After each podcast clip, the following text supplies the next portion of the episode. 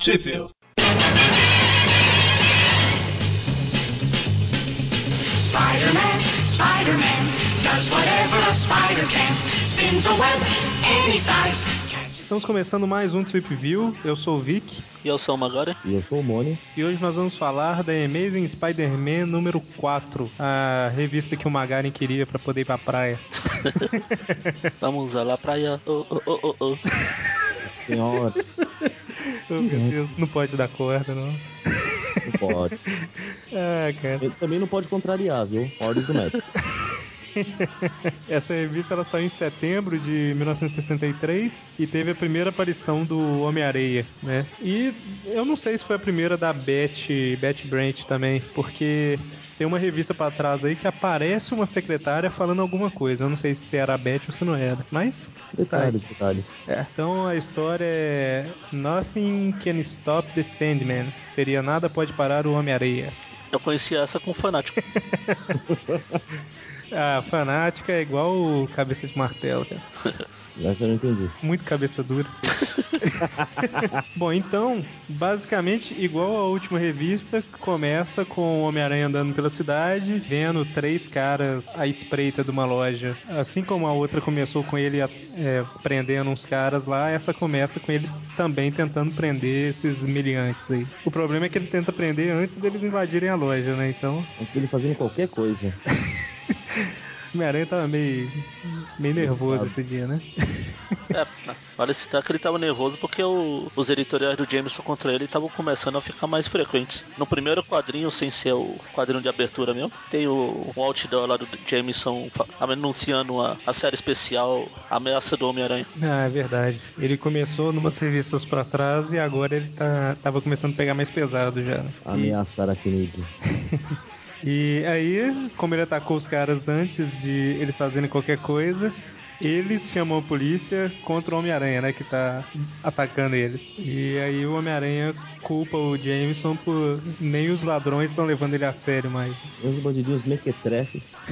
Aí o, o Aranha faz a sua primeira travessura contra o Jameson, deixando o presentinho lá na cadeira dele. Aí, quando ele tá saindo do, do prédio, ele ouve os carros da polícia e vê um cara subindo um prédio lá, né? Aí ele percebe que é quem a polícia estava procurando. E quando ele aborda o cara, vê que é o Homem-Areia. que já era procurado pela polícia. Era meio que famoso, pelo que dá a entender. Até entender que o povo sabia dele, mas não levava muito a sério, né? Achava que era um mito, alguma coisa assim. Isso, mais por uma lenda do que por um bandido real. Aí tem uma sequência de luta clássica lá, que o Homem-Aranha tenta acertar o areia, ele vira areia, não deixa acertar. Igual pra quem, pra quem viu o filme, é bem aquilo que acontece dentro daquele carro forte. Aí a máscara do aranha acaba rasgando, ele por medo de ter a identidade revelada lá e foge.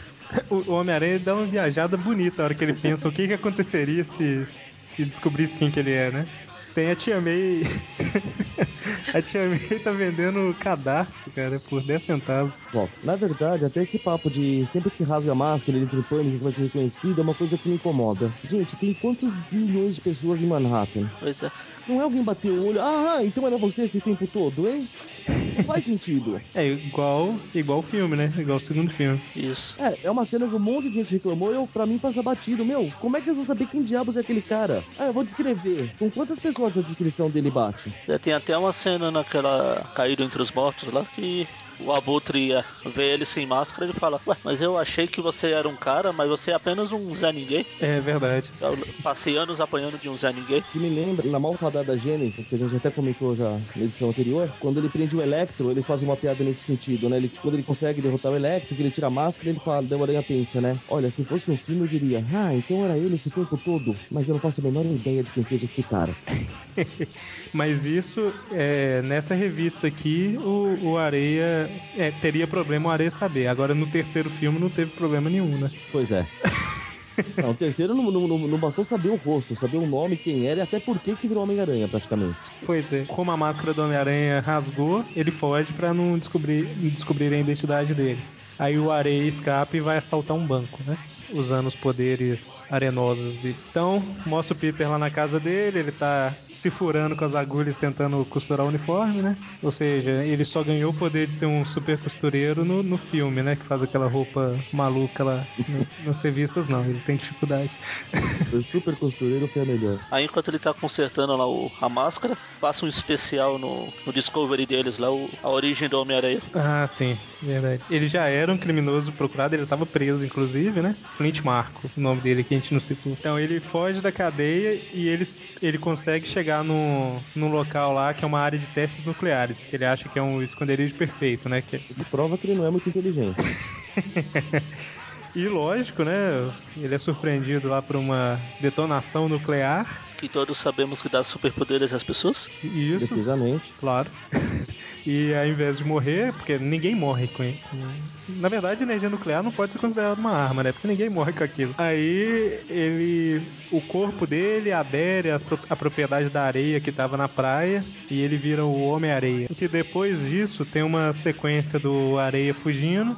Aí o Peter quer perseguir ele, mas a tia May segura ele em casa, é, achando que ele tá doente e tal, né?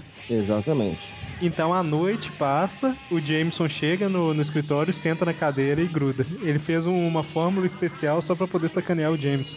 Ou esqueceram esse detalhe mesmo, simples assim. Então ele vai pra escola, depois de sacanear o Jameson lá, e a Liz tá com, com dó, né? Que o Peter sempre, sempre chama ela pra sair ela nunca aceitava. Aí ela resolve dar uma chance pro Peter, só que como ele tá pensando em capturar o Homem-Aranha, ele fala que não pode, né? Dá um fora nela. É, O que me faz questionar a genialidade de Peter Parker, mas tudo bem.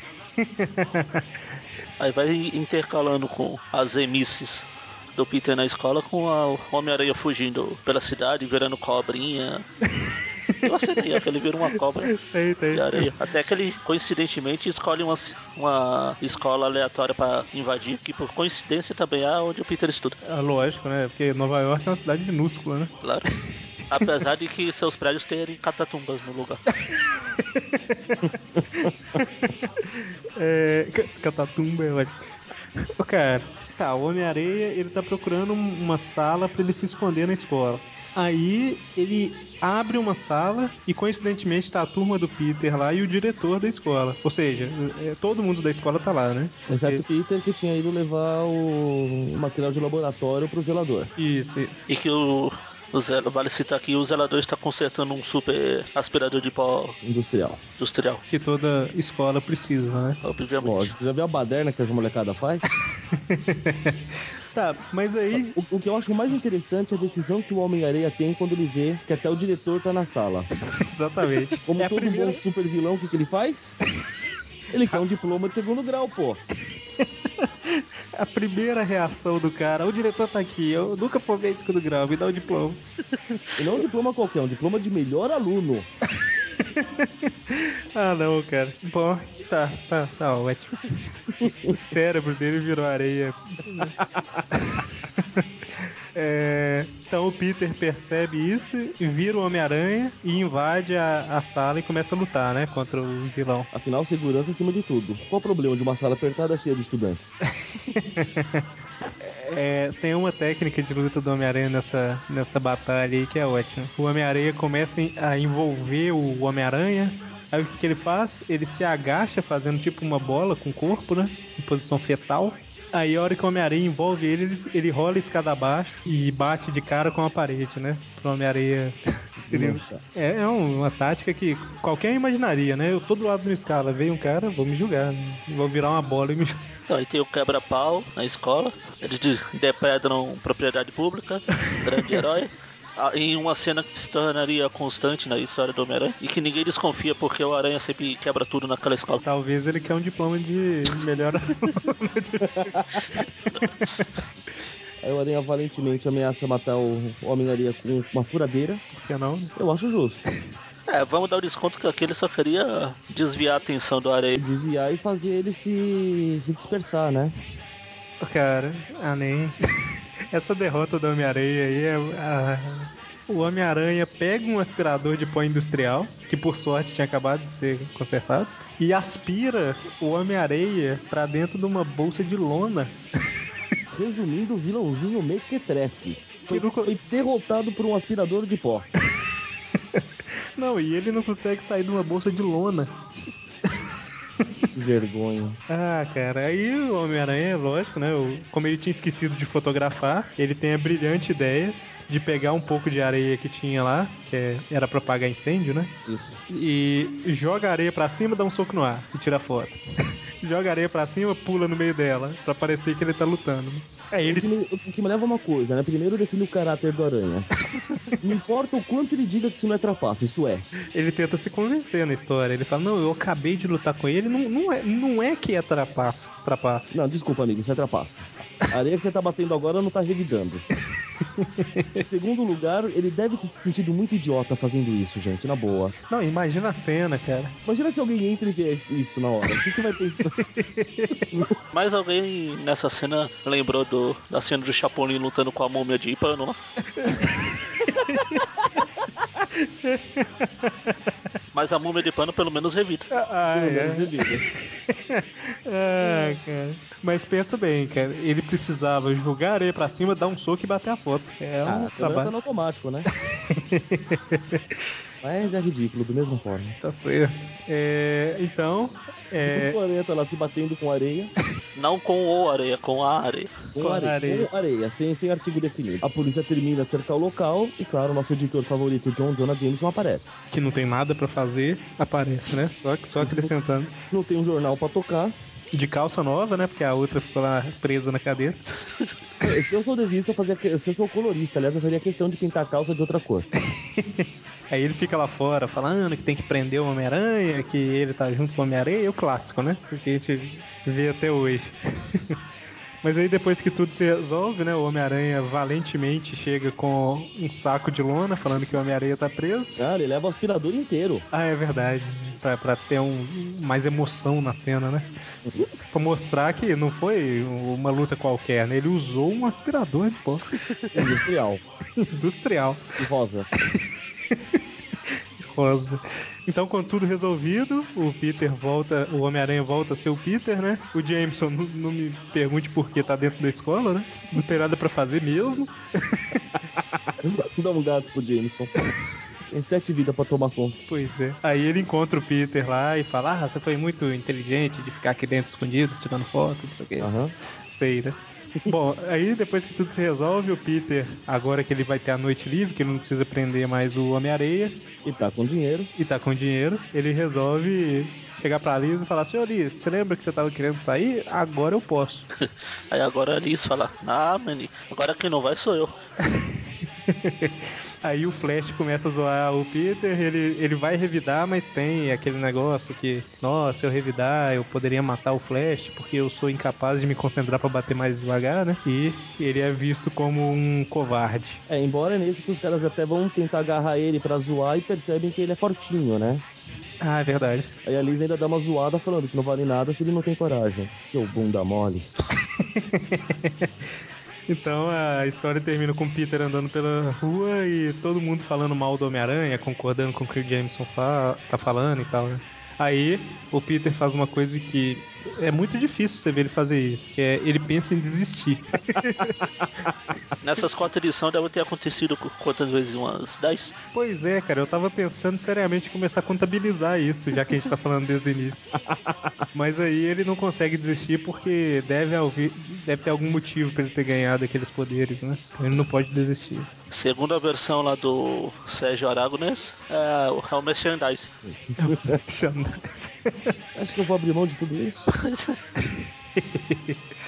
Mas aí, essa história, ela foi, foi publicada pela Ebal. Não me pergunte por quê, mas a Ebal dividiu ela em três partes. Saiu em Homem-Aranha 1, 2 e 3 da Ebal. Por quê? Não, eles cortaram. a- Você falou pra não perguntar. Oh, meu Deus do céu. e eu tô viajando, eu já ia responder. ai, ai. Mas aí na edição 58 a Ebal publicou ela completa. A Block publicou de novo na número 2. É, saiu na Spider-Man Collection 1 e na Biblioteca Histórica Marvel Homem-Aranha 1. Né? Abril e Panini. Vale citar uma coisa, duas na verdade, que a partir daqui realmente a revista do Aranha começou a ser mensal. Ah, sim, Que até verdade. agora estava sendo bimestral. É, ouviram que o retorno estava sendo muito positivo, né? E também essa capa em forma de quadrinhos aí, acho que eu não lembro de ter visto outras tão frequente. Pois é, cara, essa capa, ela. Eu já vi algumas revistas assim, mas é muito difícil ter uma capa desse tipo. É raro, é raro. E dá mais trabalho, né? Arrisco a dizer que essa foi a primeira. Eu não arrisco nada, não. E depois, depois o Peter que é bunda mole. Mas é isso aí. Com isso foi tudo e até o próximo Trip View. Friendly neighborhood Spider-Man, wealth and fame, he's ignored. Action is his reward to him. Life is a great big hang-up. Wherever there's a hang-up, you'll find a Spider-Man.